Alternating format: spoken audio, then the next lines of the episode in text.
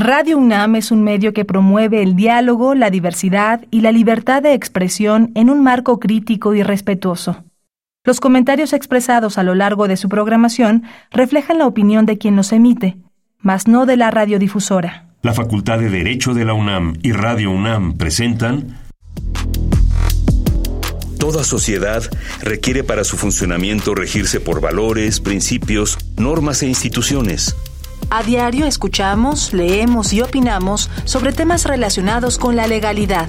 Pero, ¿verdaderamente conocemos nuestros derechos y obligaciones? Tu participación es indispensable. Acompáñanos. Derecho a debate. En la cultura de la legalidad participamos todos. Conduce Diego Guerrero. Hola, ¿qué tal? Muy buenas tardes. Bienvenidas, bienvenidos a Derecho a Debate. En la cultura de la legalidad participamos todas y todos. Mi nombre es Diego Guerrero y como cada martes les agradecemos que nos sintonicen por el 96.1 FM. Estás en Radio UNAM. El día de hoy me acompaña en la conducción como conductora invitada Lina Patricia Velázquez Torres, quien es abogada de la Notaría 153, en la que el titular es Jorge Sánchez Cordero, a quien le mando un cariñoso saludo a mi querido maestro Jorge. Lina, bienvenida a Derecho a Debate. Hola Diego, muchas gracias por haberme invitado a este espacio universitario. Un gran saludo a todos tus radioescuchas. Lina, antes de presentar a nuestros invitados, me gustaría que diéramos una introducción. Vamos a hablar el día de hoy sobre testamento y herencia. ¿Qué puede saber nuestro público para empezar a calentar las máquinas sobre este tema? Mira, Diego, es un tema muy interesante, ya que estamos en el mes del testamento. El testamento público es un acto por medio del cual una persona de manera libre dispone de sus bienes y derechos y declara o cumple deberes para después de su muerte. El realizarlo tiene una gran relevancia porque les permite a las personas expresar su voluntad no solo en temas económicos como sería inmuebles, muebles o alhajas, sino en temas cruciales como es la designación del tutor de su hijo. Y por otro lado, la herencia es la sucesión en todos los bienes del difunto y en todos sus derechos y obligaciones como los que no se extinguen por la muerte. Esto eh, significa que al morir una persona, otras personas pueden recibir todo su patrimonio, incluyendo las deudas. Interesante el tema que vamos a abordar. Todas y todos estamos involucrados en este tema, o no son previenen esta situación. Y este mes, precisamente, tienen que estar muy atentos porque es muy importante que conozcamos en qué consiste un testamento y la herencia. Los invitamos a que nos sigan en las redes sociales, Facebook y Twitter. Estamos como Derecho a Debate y también en Instagram para que nos sigan y conozcan un poco más de información que también de pronto subimos sobre estos temas a nuestras redes sociales. Y bueno, Lina, ¿quiénes nos acompañan el día de hoy? ¿Quiénes son nuestros invitados? Nuestro primer invitado es el notario Guillermo Escamilla Narváez, presidente del Colegio Nacional de Notariado Mexicano. Querido Guillermo, bienvenido, bienvenido a Derecho a Debate. Me da un enorme gusto, señor notario, señor presidente, de tenerlo aquí en su casa, en la Universidad Nacional Autónoma de México y aquí en Derecho a Debate. Eh, el agradecido soy yo, Diego. Me, da mucho, mucho gusto estar aquí, poder dialogar contigo, con Lina y con mi querido Miguel Ángel. Eh, va, a ser un, realmente un, un, gran debate, un gran diálogo entre amigos y un diálogo entre colegas. Gracias, Guillermo. ¿Y quién es nuestro otro invitado, Lina? Nuestro segundo invitado es el notario Miguel Ángel Beltrán Lara, notario 169 de la Ciudad de México y presidente del Colegio de Profesores de Derecho Civil de la Facultad de Derecho de la UNAM.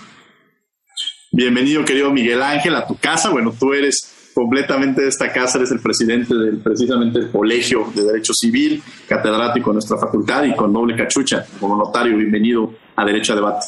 Gracias, Diego. Gracias, Lina.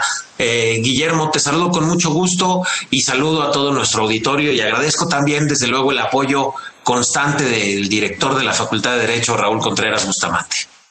Muchas gracias. Y bueno, vamos a arrancar. Ahorita hablamos de esta figura del notario y quiero empezar antes de introducirnos al tema. Eh, ¿Qué hace un notario? ¿Qué, ¿Cuál es la función del notario? Yo creo que esto además para calentar en octubre vamos a tener un programa especial sobre este tema, pero para quienes nos escuchan, empezar a arrancar en qué hace un notario Miguel Ángel Beltrán Lara.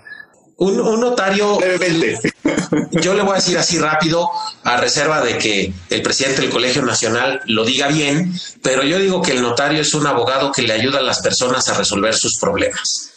Así, mi querido Guillermo, ¿qué es un notario? Eh, ¿Por quiénes acudimos? En algún momento de la vida tenemos que acudir con un notario, pero algunas de las funciones que llevan a cabo. Miguel Ángel lo dijo muy bien. Yo solamente agregaría que eh, actuamos por disposición de ley para darle forma jurídica o texto legal a la voluntad de las personas. Nos toca ponerle el punto final a esa voluntad en términos jurídicos para que ésta sea válida eh, y que pueda ser ejecutable plenamente. Maravilloso. Bueno, pues para quienes nos escuchan, ya empezamos a conocer estas grandes funciones. Yo sí quiero decir que los notarios ocupan una gran labor en la sociedad, realizan una gran labor eh, de darle solución muchas veces a los problemas. Generalmente al abogado, así como de pronto pasa con el odontólogo, con el doctor, tenemos una, un sentimiento cuando acudimos con ellos de que vamos con un problema. ¿no? De que, de que siempre es, si vas a ir con un abogado es que tienes un problema, o si vas con el odontólogo, o si vas con el médico. No necesariamente, precisamente más que eh, generar problemas nos dan soluciones. Y los notarios, me parece que dentro de la rama jurídica, y me atrevo más bien a afirmarlo, son aquellos que nos dan solución a muchos de los problemas desde que nacemos y no me atrevería a decir hasta que morimos, sino hasta después de la muerte, ellos siguen presentes en, en, todo lo que acontece. Entonces realizan una gran labor y además debo decirlo, en mi experiencia personal, lo decía antes de entrar al programa, siempre los he reconocido como personas muy activas, que siempre están haciendo actividades no solamente en el notariado, sino se involucran en otro tipo de acciones, muchas veces sociales, que eso también hay que reconocerlo, su calidad humana, y lo digo de verdad, lo personal siempre ha sido muy generosa, y desde luego ahora también con el, Colegio Nacional de Notarios, con su presidente y con todos los que lo integran, yo estoy muy agradecido. Vamos a entrar a esta pregunta, Lina, eh, entrar a, a, investigar, a saber un poco más del tema. Guillermo, me gustaría que nos platicaras qué es un testamento, el tema que vamos a abordar el día de hoy. Bueno, en sí un testamento, ya lo dijo Lina, eh, eh, jurídicamente e, es el acto eh, que, otorgamos de manera personal, es decir, nadie lo puede otorgar por nosotros, solamente nosotros podemos otorgar nuestro testamento. Es un acto que a su vez es revocable porque podemos irlo modificando en la medida que vamos avanzando en, nuestra vida y en la cual podemos incluir y excluir actores en el momento que consideremos y a la vez es libre. Es un acto en el que nosotros en plena libertad y es una parte de la garantía institucional eh, que da el notario, es que en plena libertad puedas decidir qué eh, vas a disponer en tu testamento. Es un acto personalísimo, es un acto revocable y libre por el cual una persona eh, decide qué va a suceder con sus bienes y asimismo declara o cumple derechos para cuando vaya a fallecer. Y es muy importante destacar algo, no dispone de sus bienes y pierde la, la, titularidad de, de, sus bienes en el momento que otorga el testamento. Esto está sujeto a que llegue el momento de su fallecimiento y entonces se verifique cuál de esos bienes o cuáles de esas personas o cuáles de esas obligaciones siguen vigentes para el momento del fallecimiento y entonces será el que se ejecute. Muchas gracias, este, Guillermo. La siguiente pregunta, Miguel Ángel, ¿todos podemos realizar un testamento? Absolutamente cualquier persona, porque algunos dirán, bueno, es que yo no tengo eh, lo que se acostumbra, no tengo que heredarle a alguien, ¿no? Entonces, y, de pronto si le empiezan a escarbar, detectan que, oye, pues el teléfono que tienes forma parte de tus bienes, la pluma, cualquier cosa, todo, la ropa que traemos forman parte de tus bienes que en un momento determinado podemos heredar. ¿Quiénes tienen esta posibilidad de, llevar a un testamento y qué tipos de testamentos tenemos? Gracias, Diego. Pues fíjate que eh, en la Ciudad de México tenemos el testamento público abierto, que es el que se otorga ante notario. Eh, en algunas otras entidades de la República tenemos todavía otros tipos de testamento, como el testamento público cerrado, que es el que una persona eh, guarda en un sobre y le entrega el sobre cerrado al notario o el testamento hológrafo que se elabora de su puño, del puño y letra de una persona se puede depositar en el registro público o en el archivo general de notarías y los testamentos en caso de emergencia como el testamento privado. Ahora, lo cierto es que eh, quizá la forma más segura de testar, bueno, sin duda la forma más segura de testar es mediante el testamento público abierto ante notario, que por regla general lo pueden hacer las personas que han cumplido 16 años. Es decir, no se requiere ser mayor de edad para otorgar testamento. Las personas que han cumplido 16 años pueden otorgar testamento siempre y cuando se encuentren eh, libres de cualquier coacción y eh, gocen de buen entendimiento. Para eso eh, cuenta mucho la asesoría del notario. El notario, precisamente en la entrevista con la persona, se dará cuenta de si esta persona goza o no de su cabal juicio, puede tomar libremente las decisiones que impliquen a quién le va a dejar sus cosas para cuando él falte y el notario atendiendo siempre a la voluntad del testador, elaborará el testamento conforme los lineamientos que le dicte el interesado. Miguel Ángel, en esta última parte que mencionas, quiero hacerte una, una pregunta. ¿Qué pasa si de pronto esto que dices que no se encuentra, que tiene alguna enfermedad o que el notario detecta que, efectivamente esta puede ser manipulado, ¿no? O sea, que las familiares agarran y dicen, es que aquí viene mi, mi padre, mi abuelo y me quiere dejar todo a mí entonces, ¿qué pasa en estos casos? O sea, ¿qué es lo que procede? Bueno, eh, precisamente aquí es donde cobra gran relevancia el quehacer notarial. Eh, el testamento no se reduce a un documento de tres o cuatro cuartillas en el que se contienen unas cláusulas donde eh, Juan Pérez dice que sus herederos serán sus hijos Hugo, Paco y Luis, sino que quizá lo más importante del testamento es precisamente esta asesoría que da el notario desde que recibe al cliente en su oficina. Eh, y prácticamente desde que lo vemos entrar, desde que lo saludamos, con quién llegó, quién lo trae, qué me dice, si voltea a ver para todo a la hija que lo trajo y, o, a veces es la hija o el hijo el que nos dice, eh, cuando le preguntamos al Señor, cuéntame qué vino, ah, es que mi papá viene a hacer su testamento porque me va a dejar todo.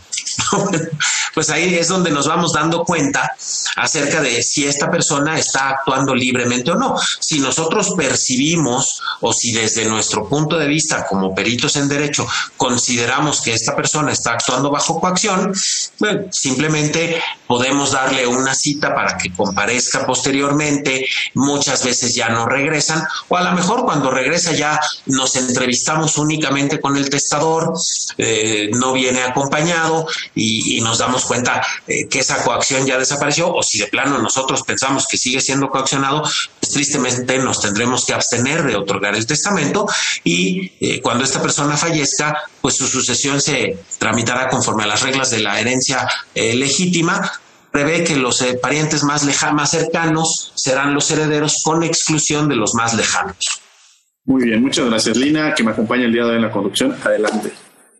Bueno, este, creo que una de las preguntas que también sería muy interesante para nuestros radioescuchas sería que les dijéramos qué se requiere para hacer un testamento cuando llegan a, a la notaría y nos preguntan qué se requiere para hacer ese testamento. Guillermo Escamilla, señor presidente, el micrófono es suyo. Muchas gracias. Eh, quisiera eh, reiterar lo que dijo Miguel Ángel antes de, dar respuesta a la pregunta de Lina. Efectivamente, la labor que hace el notario es una labor preventiva. Como muy bien Miguel Ángel lo dijo, a ver, vamos a ver quién viene a hacer el testamento y cuáles son las circunstancias que rodean el, momento de la entrevista para la cual la o el testador manifiestan su voluntad. Y esa labor preventiva lo que va a hacer es que precisamente el testamento va a ser perfecto y que entonces nos vamos a encargar no solamente de defender su otorgamiento, sino de defender su ejecución. Ahora, regresando a la, pregunta, ¿qué se necesita para hacer testamento? Se necesitan tres elementos. El primero, una identificación oficial con fotografía. Todos tenemos una. Segundo elemento, bueno, y como bien dijo Miguel Ángel, a partir de los 16 años, a partir de los 16 años ya tenemos identificaciones oficiales, un pasaporte, un permiso para manejar alguno de, alguna institución oficial que nos lo, no lo, lo otorgue. ¿no? Entonces, una identificación oficial con fotografía, una hora de nuestro tiempo para reunirse con la o con el notario, dialogar, ¿no? que nos digan cuál es su voluntad y que nos permitan este, interpretarla y redactarla con términos jurídicos y sobre todo la más importante, la decisión de otorgar nuestro testamento. ¿En alguna situación o caso necesitamos llevar testigos? Bueno, sí, hay, supuestos en los, en los, que se requieren y, eso va a depender o de las circunstancias del agua el o por petinotario. Si hay una situación que no le permita eh, eh, tener plena, eh, pleno contacto con todos sus sentidos al, al agua el testador, va a requerir de, testigos o si no sabe leer o si no puede firmar. Esto es si, si desafortunadamente carece del sentido de la vista o es enteramente sordo. Entonces, en esos casos, o cuando a juicio del notario sea necesario, se va a requerir la presencia de dos testigos, testigos instrumentales que forman precisamente parte del acto correspondiente. ¿Y qué es lo que van a hacer? Ah, bueno, y, el otro supuesto, que es eso ya he derivado de la ley del notariado, es cuando la persona no conozca el idioma español. Ahí también va a requerir de un intérprete. Eh, ¿Qué sucede en esos supuestos? Cuando la persona no puede conocer por sí misma el contenido de la escritura, es necesario que alguien de su confianza, que además no sea pariente de los herederos, le dé a conocer el contenido del instrumento. Porque eh, puede decir el notario y dar fe el notario del otorgamiento del acto, pero la persona va a estar más cómoda si alguien que tiene tiempo de conocer le ayuda a transmitir lo que dice el testamento. Y es por ello por lo que la ley establece a estos testigos. Interesante, ya vamos eh, entendiendo un poco más de estas figuras del testamento. Adelante, Lina. Una pregunta para el doctor Miguel Ángel Beltrán. Una pregunta más, pregunta. Em, otra pregunta más que podríamos hacer. Este, permítame. Em, ¿Qué pasa si, este, si no hago mi testamento? Si, si no haces el testamento, como lo decíamos hace un momento, eh, ya la ley prevé quiénes van a ser tus herederos. Eh, y la ley establece que a falta de testamento, los herederos, quienes se van a quedar con los bienes de la persona que falleció, son sus parientes más cercanos. Es decir, los hijos, el cónyuge, a falta de los hijos pueden ser la de, puede ser, será la descendencia de los hijos que hayan fallecido con anterioridad al autor de la sucesión. Si no hay hijos, los hermanos, los sobrinos, los parientes colaterales hasta dentro del cuarto grado. Entonces, eh, eh, yo tengo un amigo notario que dice que el testamento sirve más para desheredar que para heredar. Porque si yo tengo esposa e hijos, y vamos a pensar que mis hijos son menores de edad o que todavía no los considero con eh, la capacidad suficiente para poder administrar los bienes que yo dejé a mi fallecimiento, pues dejo como heredera en primer lugar a, mi esposa, o sea, a su mamá, como única heredera. Es decir, se oye de pronto mal o se oye feo, se siente feo decir desheredar, pero una persona que tenga hijos menores de edad le deja todo a su cónyuge en el entendido de que el cónyuge mamá de los niños va a ser quien cuide de ellos, quien vea que esos bienes se protejan, que ese patrimonio se proteja para el cuidado de los niños. Entonces, pues no hay como eh, la facultad de poder decidir quién se va a quedar con mis bienes. Si bien la ley establece, repito, que serán los parientes más cercanos, mejor que yo lo diga, mejor que yo diga quién y qué bienes se van a quedar eh, para cada uno de los de los hijos o de los parientes o de los no parientes, porque a través del testamento una persona puede dejar bienes no solo a sus parientes, sino a amigos, a personas cercanas, a personas con quien esté muy agradecido, etcétera.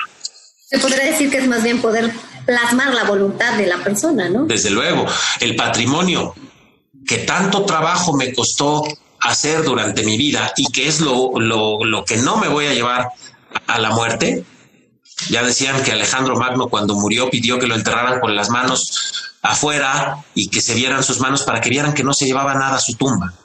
Entonces, eso que una persona hizo con tanto esfuerzo, pues que esa persona tenga la facultad y la posibilidad de decidir quién se va a quedar con esos bienes.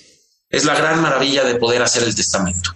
¿Y qué conflictos surgen, Guillermo? ¿Qué conflictos llegan a surgir para aquellos que no hacen su testamento? Porque ya Miguel Ángel nos dice, bueno, es esta voluntad de determinar este patrimonio que vamos construyendo, determinar a quién se lo otorga. Eh, de pronto a mí me, llama la atención que justamente a pesar de que hay un testamento, eh, puede llegar a haber conflictos. Entonces, ¿qué, beneficios de alguna manera o qué conflictos nos, protege de alguna manera la posibilidad de tener un testamento? Bueno, en sí el testamento primero nos quita un conflicto con nosotros mismos cuando otorgamos el testamento. ¿No? Porque ya nos da tranquilidad, nos da tranquilidad en cuanto a que tomamos por lo pronto una decisión de acuerdo a las circunstancias del momento en que lo otorgamos. Eh, un dato, el 5% de la población del país ha otorgado un testamento. Estamos hablando de un 95% de intestados, ¿no? Estamos hablando de 90 millones de personas al día de hoy que teniendo edad para testar no lo han hecho. Ahora, ¿qué conflictos se pueden dar con los sin testamento? En el momento del fallecimiento de una persona, siempre hay un sentimiento, un sentimiento de pérdida y lo manifestamos de distintas maneras. Hay quienes lloramos, hay quienes este, nos quedamos serios, hay quienes gritamos, hay quienes invocamos a, un poder superior y le reclamamos, ¿no? Pero hay quienes nos peleamos con el hermano porque me quitó la Tutsi cuando tenía 12 años y entonces en ese momento, ante mi impotencia porque mi ser querido falleció, nos sale lo de la paleta, ¿no? Y entonces empezamos a reclamar y traemos conflictos anteriores para ese momento. Y es ahí cuando un documento que manifiesta con toda claridad la voluntad de una persona, la decisión de una persona, este, surge como un medio de consulta para que no haya él, no es que a mí me dejó el coche, no es que a mí me dejó la cama, es que la cuenta de banco a mí me la dejó, es que la casa me había dicho que era para mí. Es decir, es un acto en el cual eh, nosotros decidimos eh, y ejercemos nuestro eh, mayor demostración del poder de dominio en relación a las propiedades que tenemos. Es decir, ese derecho real de propiedad tiene una manifestación incluso posterior a nuestro fallecimiento, ya que nos permite determinar a quién se las queremos entregar.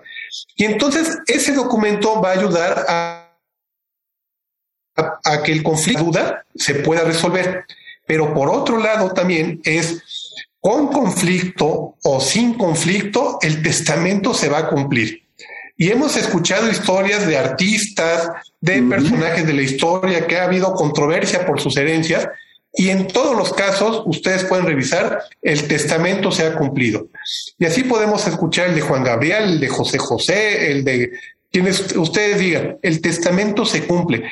Y por eso decía hace un momento que nos encargamos de hacerlo de una manera adecuada, es decir, el texto legal de la voluntad de las personas se redacta de una manera adecuada, no solamente para su otorgamiento, sino para que nos dé oportunidad de defenderlo incluso después del fallecimiento. Es decir, es la gran aspirina para esos dolores de cabeza que son este, las herencias. Ahora, Guillermo, en esta parte que comentabas, pues de pronto vemos estas historias de que, bueno, es que estaba casado hace 20 años con esta persona, se, se, odiaban al final, o sea, sus últimos días decían, no me quiero ver, pero hubo un pequeño detalle, y es que no cambió el testamento, ¿no? Entonces, esta parte, quiero entrar con esto, Miguel Ángel, sí, que nos platiques esta posibilidad para aquellos que, que, nos escuchan y que además digan, ay, si yo ya había hecho mi testamento y dejé mis bienes para tal persona, ¿cómo se cambia el testamento? Si se puede, bueno, cambiar el testamento ya es un acto que este, que ya queda plasmado. Entonces, los cambios que se puedan venir generando, porque en la vida vamos cambiando, los cariños van cambiando, ¿no? la, que antes era el amor de mi vida, ahora la señora esa, ¿no? Eh, ¿Qué, ¿Qué, tema tan interesante has tocado, Diego? Porque efectivamente una de las características del testamento es que es revocable. ¿Qué quiere decir esto? Que la persona que hizo el testamento lo puede cambiar cuando y cuantas veces quiera. Ya decía eh, Guillermo hace un momentito que el testamento va a, ser, va a surtir efectos para cuando yo muera. Es decir, mientras yo viva, yo seguiré siendo dueño de mis cosas y yo decido qué hago con ellas. Pero además, el hecho de que yo hoy otorgue un testamento, como bien dices, donde le dejo todo a mi esposa, pues el día de mañana yo lo puedo cambiar y se lo puedo dejar a mis hijos. O, o puedo cambiar y dejarle más a un hijo que a otro porque considero que lo requiere más o que me ha atendido mejor o mejor le dejo directamente a mis nietos. El testamento se puede cambiar cuando se quiera, como haciendo uno nuevo. Esto es muy importante. El testamento se cambia haciendo o se modifica haciendo uno nuevo yendo al notario y otorgando un nuevo testamento. No se vale romperlo, no se vale eh, agregarle de puño y letra, es decir, todo lo que se haga con el testamento no afecta el contenido del documento, porque precisamente una de las ventajas del testamento ante notario es que el testamento conserva, el notario conserva siempre el original. De tal modo que, así como si yo rompo mi acta de matrimonio, sigo casado, si yo rompo el testamento, el testamento sigue siendo el mismo porque está en el protocolo del notario. Pero tan sencillo como ir con cualquier notario, porque no se tiene que acudir con el mismo notario con el que lo otorgué. Yo acudiré con el notario de que sea de mi confianza y otorgaré uno nuevo. Es muy sencillo. Qué interesante esta parte. Frente a la pandemia, Guillermo, yo creo que el impacto que ha tenido la pandemia en todas las materias, ¿no?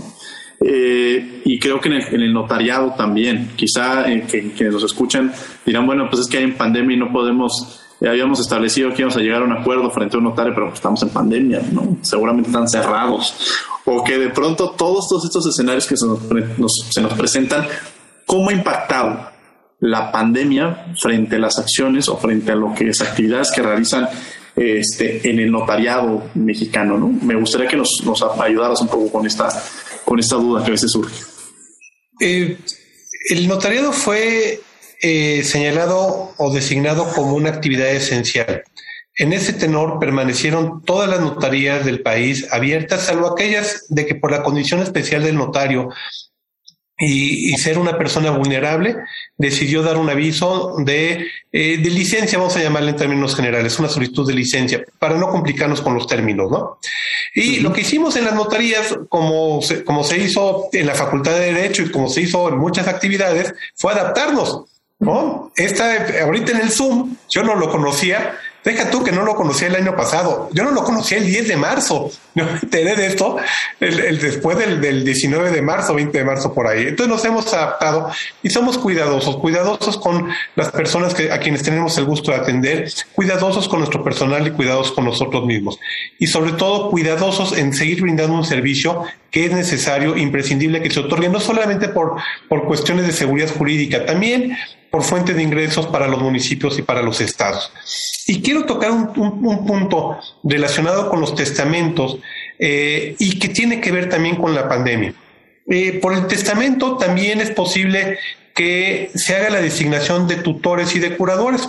El tutor es la persona que, a falta de ambos padres, se va a encargar de continuar cuidando a la persona y el patrimonio de los menores de edad. El curador va a ser su vigilante.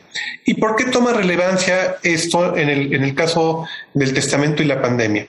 Hace un par de semanas leí que derivado del COVID-19 y algunas otras circunstancias que se presentan en nuestro país, casi 900 mil niños han quedado en la orfandad en los últimos 18 meses. De esos 900 mil niños, eh, no tienen, en la gran mayoría de los casos, no quiero decir que en la totalidad, porque no me consta, pero en la gran mayoría de los casos, no hay un tutor, una tutriz designada. Y entonces va a ser eh, el Poder Judicial quien va a hacer esa designación, que pueden ser personas de primaria, pero no son personas que hayan decidido la madre o el padre que sean las ideales para sus hijos. Y eso lo podemos prevenir con el testamento. Ahorita hay 900 mil niños más que necesitan que alguien los tome de la mano y no solamente que los tome de la mano para llevarlos a la escuela, que los tome de la mano en la vida y que les demuestre afecto. qué, impresionante también esto que mencionas y la importancia que tiene el tema que estamos abordando el día de hoy. Lina, Patricia, que me acompaña el día de hoy en la conducción. Adelante, Lina. Este, eh, ¿Nos podrá decir también em, qué condiciones podemos poner en los testamentos? Porque luego vemos a veces en las películas o en las telenovelas que ponen ciertas condiciones en los testamentos que pues a veces no son realmente las que se pueden poner, ¿no? Entonces, ¿qué condiciones podemos poner en los testamentos?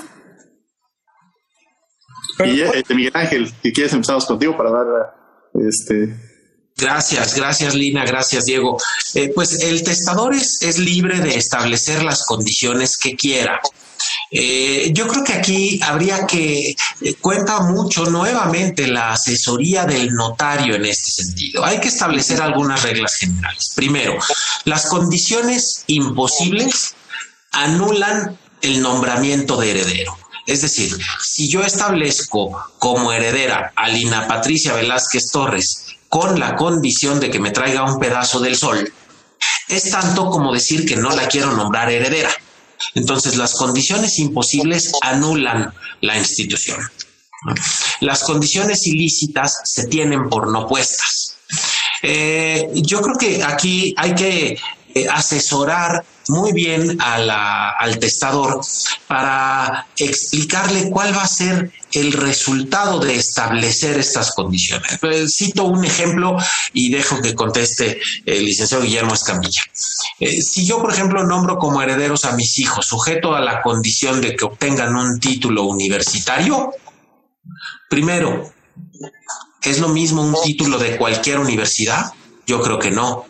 ¿Es lo mismo un título de cualquier carrera? Yo creo que no. ¿Qué pasa si mis hijos o uno de ellos es muy trabajador, muy responsable, pero no quiso estudiar ninguna carrera universitaria? Se desarrolló muy exitosamente en otro ámbito. Habrá que explicarle al testador cuáles son las consecuencias a futuro de establecer estas condiciones. Pero salvo estas breves reglas que les he eh, comentado, puede establecer las condiciones que quiera. Wow, Guillermo, entro con esta misma pregunta que vas a, ibas a profundizar y también estas experiencias que llegan a, surgir, ¿no? Eh, yo, agregaría un, par más a las que muy bien ha señalado Miguel Ángel. Eh, y es muy frecuente el caso que nos digan, oye, yo a mi hija la adoro, pero va a llegar un Guillermo Escamilla y, no quiero que se quede con todo mi trabajo de toda mi vida. Eh, y entonces va a ser heredera siempre y cuando no se case. Entonces, esa condición de lo que dice el Código Civil, tomar o dejar de tomar Estado, casarse o no casarse, se tiene por no puesta. Es decir, de nada sirve poner esa condición si está en el testamento porque no se va a aplicar.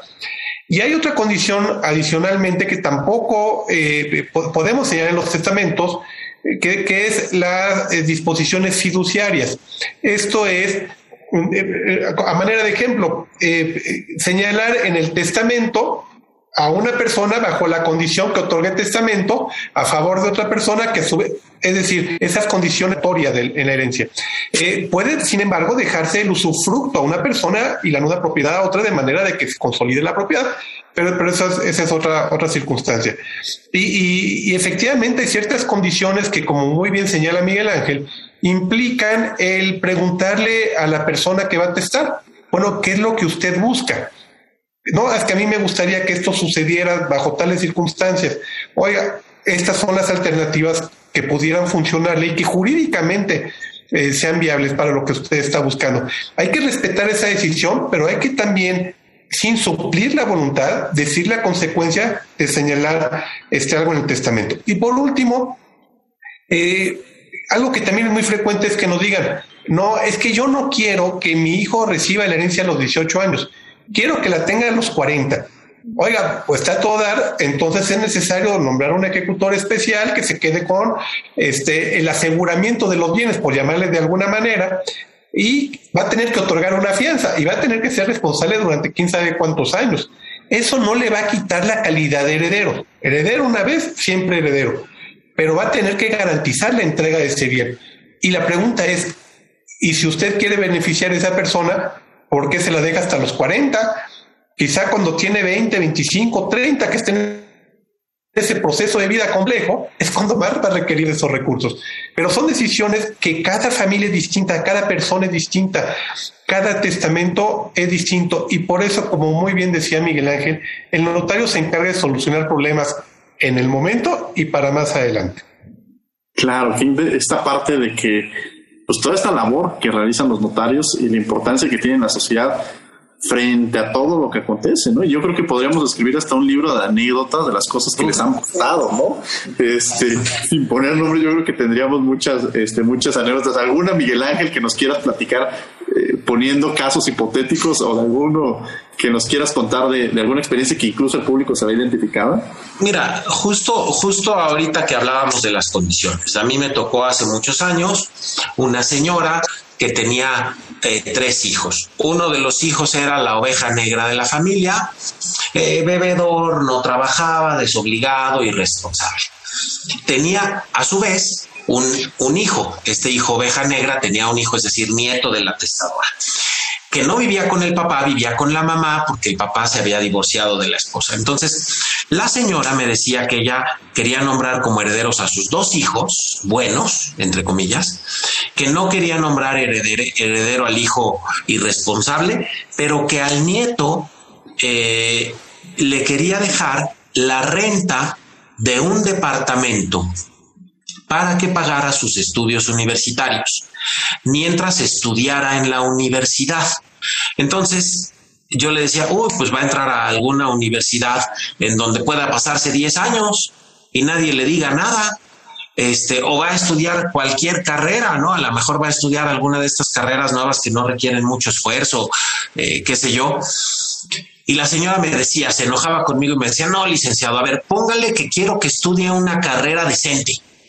Y como qué carrera es una carrera decente, señora. Y me decía, tiene que ser abogado, médico o contador. No, bueno, ¿y quién le dijo a usted que esa es una carrera decente? Este, pues así póngale. Y póngale que tiene que estudiar durante cinco años y que tiene que tener promedio arriba de nueve. Entonces, ¿y quién va a vigilar todo esto? Pues mi hijo que va a ser el otro hijo que va a ser albacea. Entonces, ¿qué tarea le, dejaba la albacea? ¿no? Y bueno, pues después de mucho platicar con la señora y de ver los distintos pros y contras de esta disposición, la señora, oiga señora, ¿y si no se renta el departamento? Ah, pues si no se renta el departamento, pues no hay, no hay colegiatura. Uy, pues entonces su hijo, que es el albacea, no lo va a rentar, lo va a anunciar muy caro con tal de que no se rente para no tener que estar vigilando al sobrino que, estudie y que le vaya bien en la escuela y todo. Total que la señora dejó, terminó dejándole al nieto una pensión determinada, establecida, ya no me acuerdo si su equivalente en aquel entonces en salarios mínimos, por determinado tiempo, independientemente de que estudiara o no estudiara, independientemente del destino que fuera. Y aquí es bien importante comentar algo eh, que yo también siempre les digo a mis clientes. El testamento sirve para que usted diga quién quiere que se quede con sus cosas cuando usted falte, no para que les controle la vida, porque además eso no se puede. ¿Cuántas veces la han desobedecido sus hijos, señora? Y desde chiquitos, lávate las manos, lávate los dientes, métete a bañar y vénganse a comer, cuentan. No, pues 90% de las veces me han desobedecido. ¿Usted cree que si no les pudo controlar la vida, viva, se las va a poder controlar muerta? Pues no. ¿Cuántas veces le dijo a su hija, no andes con aquel? Y ahí fue la hija. ¿Usted cree que muerta le va a hacer caso? Pues menos. Claro. Así. Guillermo, yo quiero que también me platiques alguna anécdota y, y, Miguel Ángel platicar esta figura de la albacea. Para quienes nos escuchen, ¿quién es esta figura de la albacea? No van a pensar, es que don Miguel Ángel tiene una tía que se llama Alba, ¿no? Como está una anécdota del doctor Héctor Fix Samudio, que un día estaba platicando del ombudsman, del ombudsman, y al final de su conferencia le dijeron, oigan, ¿quién es este? Estuvo muy buena su conferencia, pero ¿quién es ese señor Guzmán? del que tanto habló en su conferencia. Platícanos, Guillermo, ¿qué es la albacea y alguna anécdota que, tengamos? El, albacea es un tema relevante. Así como tomamos la decisión de quién van a ser nuestros herederos, quién puede ser tutor, etcétera. El albacea es una figura esencial en nuestra decisión, porque es aquella persona que va a trabajar en beneficio de los herederos para conservar los bienes de la herencia, cobrar lo que se deba, pagar lo que se adeude y entregar el remanente en un convenio de división de herencia a los herederos. Dicho de otra manera, el albacea no es el dueño de los bienes, porque muchas veces se asume esa posición, no es que el albacea no quiere entregar, es que el albacea tal, es que el, no, el albacea es un empleado de los herederos. Tiene derecho como empleado a obtener una remuneración, pero tiene un plazo para cumplir con su encargo normalmente es un año y este puede ser prorrogado. El albacea eh, puede ser uno de los propios herederos o puede ser una persona extraña a, ellos. Sin embargo, la recomendación es que sea una persona ejecutiva, una persona que a quien le tengan respeto. Respeto es una cosa y miedo es otra, a quien le tengan respeto y que se encargue de mantener a la familia unida. Y quisiera hacer una precisión de lo que comentó Lina al principio del, programa. Los herederos no reciben las deudas. Los herederos, el albacea se va a encargar de pagar las deudas con los bienes que deje la persona que falleció. Legalmente al difunto se le dice, se le dice de cuyos, de cuya sucesión se trata esa persona, de cuyos. Entonces, el albacea se va a encargar de decirle a los, a los herederos, estos son los bienes que dejó la persona que falleció. Esto valen esos bienes, pero además hay que pagar esas deudas. Y se da lo que se denomina un beneficio de inventario. No se confunden los patrimonios, y este es un patrimonio que, que, que, es, hablando entre abogados, se le dice patrimonio en liquidación, que está afecto precisamente a que se cumpla con esa voluntad. Si alcanza para pagar las deudas, qué bueno, si no alcanza, pues ni modo, perderán los acreedores. Ahora, una, una anécdota con un albacea. Eh, tengo una muy buena amiga que eh, toda la vida ha agradecido que su papá haya otorgado un testamento. Y toda la vida ha maldecido que el albacea haya sido su hermano. Porque pasan años y años y años y el albacea no, este, no cumple con la voluntad del testador. Y eso implica, tiene varias consecuencias. Yo le digo, oye, pues solicita la remoción. No, es que es mi hermano y no quiero caer en un conflicto, etcétera. Oye, eh, por eso es tan importante la, designación de la persona albacea. Llega, se puede llegar a un extremo, digo, el, si el albacea no cumple con su obligación y el testador le dejó cierto beneficio, incluso la designación de heredero, y le ha dejado ese beneficio por ocuparse precisamente del cargo de albacea y no lo desempeña bien y es removido, incluso puede perder ese beneficio, incluso la herencia, si fue este, señalado con, con, ese motivo. En, regresando con, con esa anécdota, después de 10 años y que se dio cuenta esta amiga, tomó la decisión de enfrentarlo y ya les entregó formalmente los bienes, los adjudicó y cumplió con la decisión.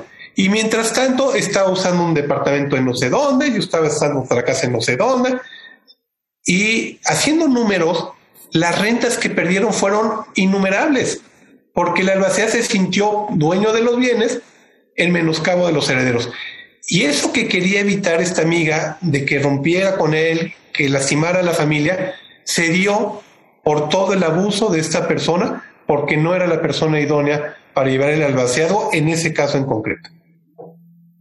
Tenemos aquí varias preguntas que además está haciendo llegar el productor. Nos dice qué pasa cuando el heredero no se le puede notificar de la lectura o la herencia que puede recibir o hasta dónde llega la responsabilidad del notario en caso de que el heredero no sea localizado eh, fácilmente. Y me dice, entonces es mentira que las personas ya padecidas se libran de las deudas, que a veces se, se, escucha mucho esta, este, esta, esta, esta condición, ¿no? Con quien quiera responder la pregunta. A ver, yo, yo contesto lo de, lo de si la persona fallecida se libera de la deuda, pues sí, porque ya se murió ya no le podemos cobrar al que murió. Las deudas que haya dejado esta persona pasan a los herederos, pero se pagan, como lo decía eh, el licenciado Escamilla hace un momentito, con los bienes que dejó la persona que murió. Es decir, si mi abuelo era insolvente y dejó muchas deudas y a mí me dejó heredero, pues me dejó heredero de nada, pero yo no tengo que desembolsar dinero para pagar las deudas de mi abuelo porque las deudas se pagan con el importe de los bienes de la persona que falleció. Por eso, ustedes sabrán que cuando se contrata un crédito hipotecario, cuando se contrata una tarjeta de crédito en una tienda departamental, etcétera, eh, mucho de, lo que se paga de comisiones forma parte de un seguro de vida, porque si el tarjetaviente o el deudor del banco fallece, es el seguro el que cubre la deuda, precisamente previendo que la persona que falleció no haya dejado bienes suficientes para pagar esta deuda. ¿No? Eso eh, sería. Ahora, en cuanto al heredero que no se encuentra, pues vamos a dejar que, Memo lo conteste y luego les cuento una anécdota de eso. A ver, eh, eh, la, pregunta, muchas gracias Miguel la, pregunta iniciaba, ¿qué pasa con el, este, con el heredero este, que no se le localiza para la lectura del testamento? Esa, esa lectura del testamento no es como lo veíamos en las películas, telenovelas, este, en, en, aquellas de Joaquín Pardavé que llegaban y estaban todos sentados y llegaba el notario o el abogado y les leía el testamento. Eh, no, es, no, es, un acto solemne como tal, pero eh, sí termina leyéndose el testamento en el momento en que se hace una escritura de aceptación de herencia, de reconocimiento, de reconocimiento de validez del testamento, aceptación de herencia y en su caso el cargo de albacea. Para que ese momento se pueda llegar a dar, es necesario confirmar cuál fue el último testamento otorgado el doctor Beltrán decía con toda claridad, tú puedes revocar tu testamento sin ningún problema cuantas veces quieras.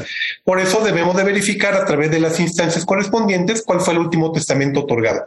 Y entonces sí, una vez confirmados quiénes sean las personas involucradas en la herencia, les pedimos que acudan a la notaría y entonces ya elaborado ese instrumento de reconocimiento de validez del testamento, de aceptación de herencia y del cargo de albacea, le damos lectura en lo conducente a la, a la parte correspondiente del testamento. O en otros casos, si no solicitan, notario, este es el testamento, creemos que no hay otro, léalo por favor y explíquenos qué es lo que sigue.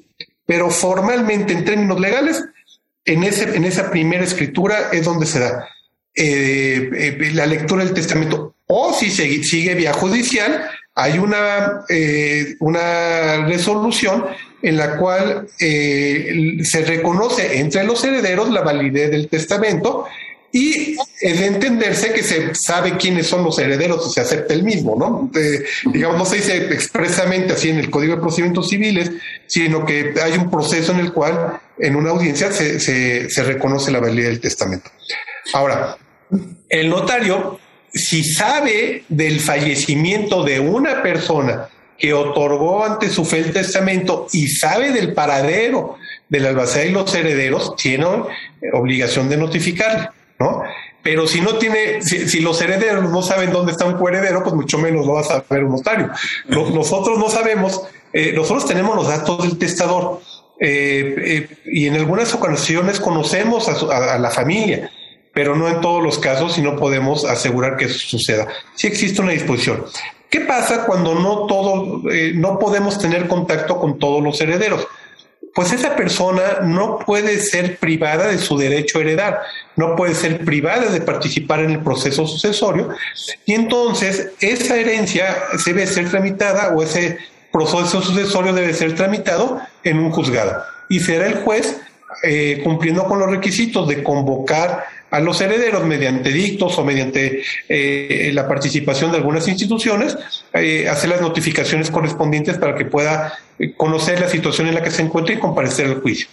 E incluso diría, si no lo localizan, no se le va a quitar la calidad de heredero, porque el juez o la juez va siempre a reservar los derechos que esa persona corresponda. Y es importante también señalar que la acción de petición de herencia, que es algo un poquito distinto, un poquito complejo, prescribe los 10 años del fallecimiento de la persona. Antes de irnos, este, nos, vamos a brincar la, este, descubriendo tus derechos, porque la verdad es que el programa está muy interesante, pero nos quedan muy pocos minutos. Estamos en el mes del testamento y quiero que hagan una invitación a quienes nos están viendo antes de entrar a la última y nos vamos. Y si es costoso, porque quizá muchas personas dicen, híjole, pues es que sale muy caro ir a, hacer un, testamento. Eh, me gustaría, Miguel Ángel, que, entraras, nos pudieras dar respuestas si es costoso y, arrancar también con invitación a, a quienes nos escuchan para hacer su testamento. Pues no, no, no es costoso es muy sencillo, pero creo que esta invitación sí corresponde y la información general sí corresponde hacerla pues a nuestro presidente nacional, al presidente del Colegio Nacional del Notariado, Guillermo, pues tú tienes mucho más elementos eh, para hacer esta invitación. Muchas gracias. Los tenemos ambos, la verdad. Te, agradezco mucho la diferencia. Eh, septiembre, el mes del testamento, cumple 19 años. Y el, testamento cada día, en septiembre, como que se está transformando del mes patrio al mes del testamento. Ya todo el mundo lo tenemos y lo sabemos, ¿no?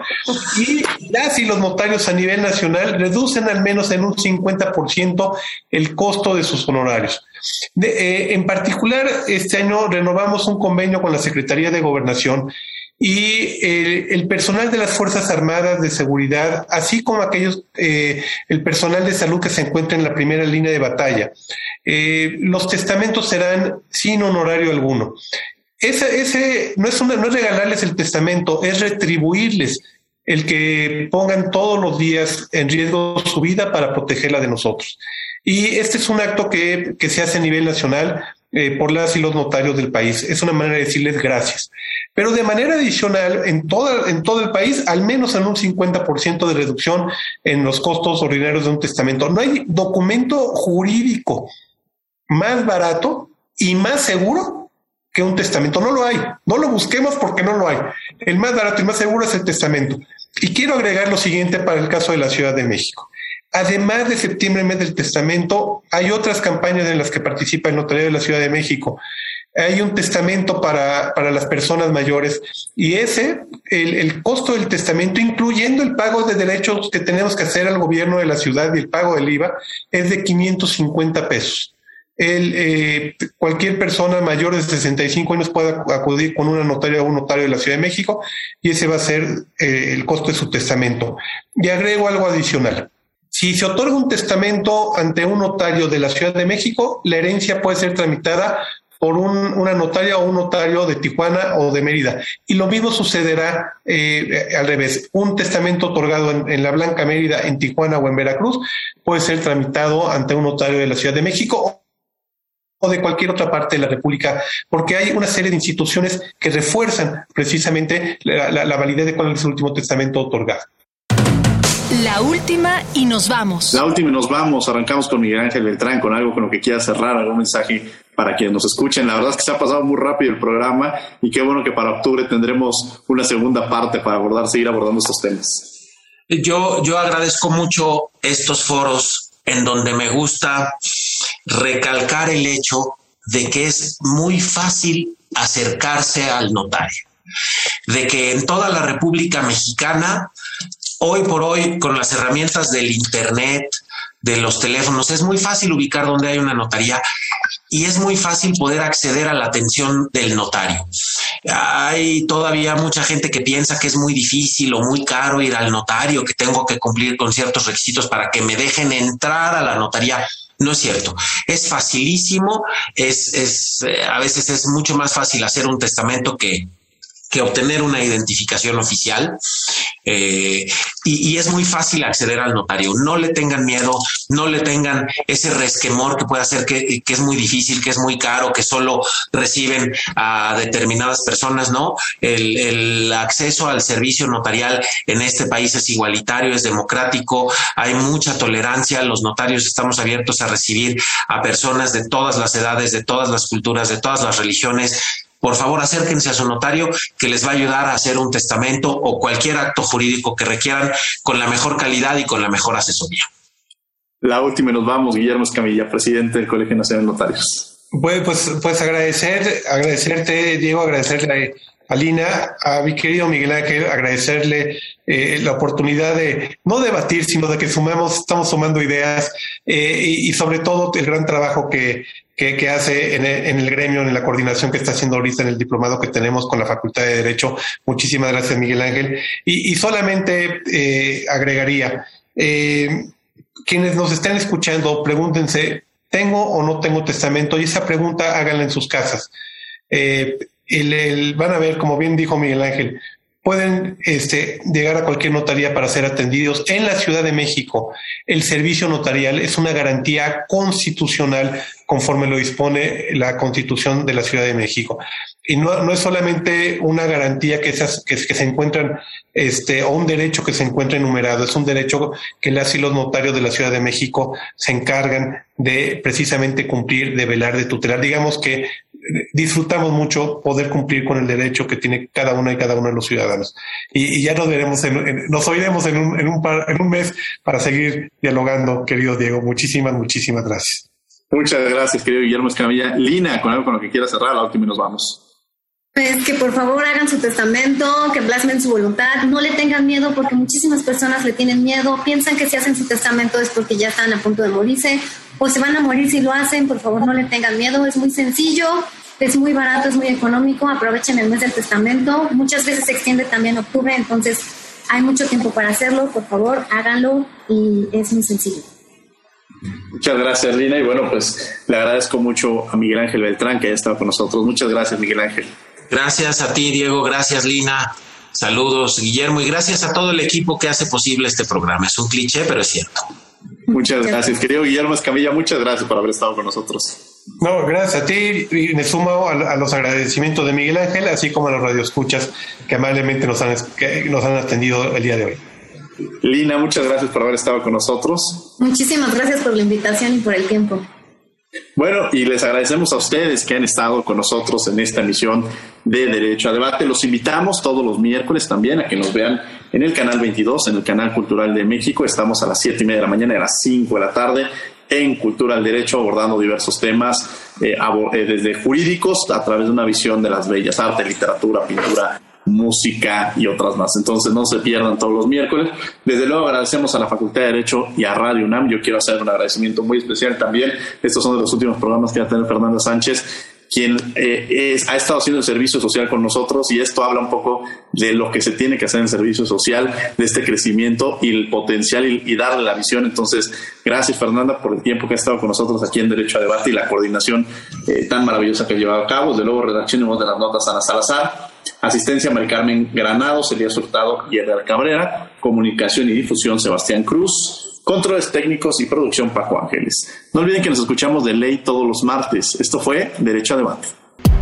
Por hoy concluye la discusión, pero no se pierdan el próximo tema en Derecho a Debate. En la cultura de la legalidad participamos todos.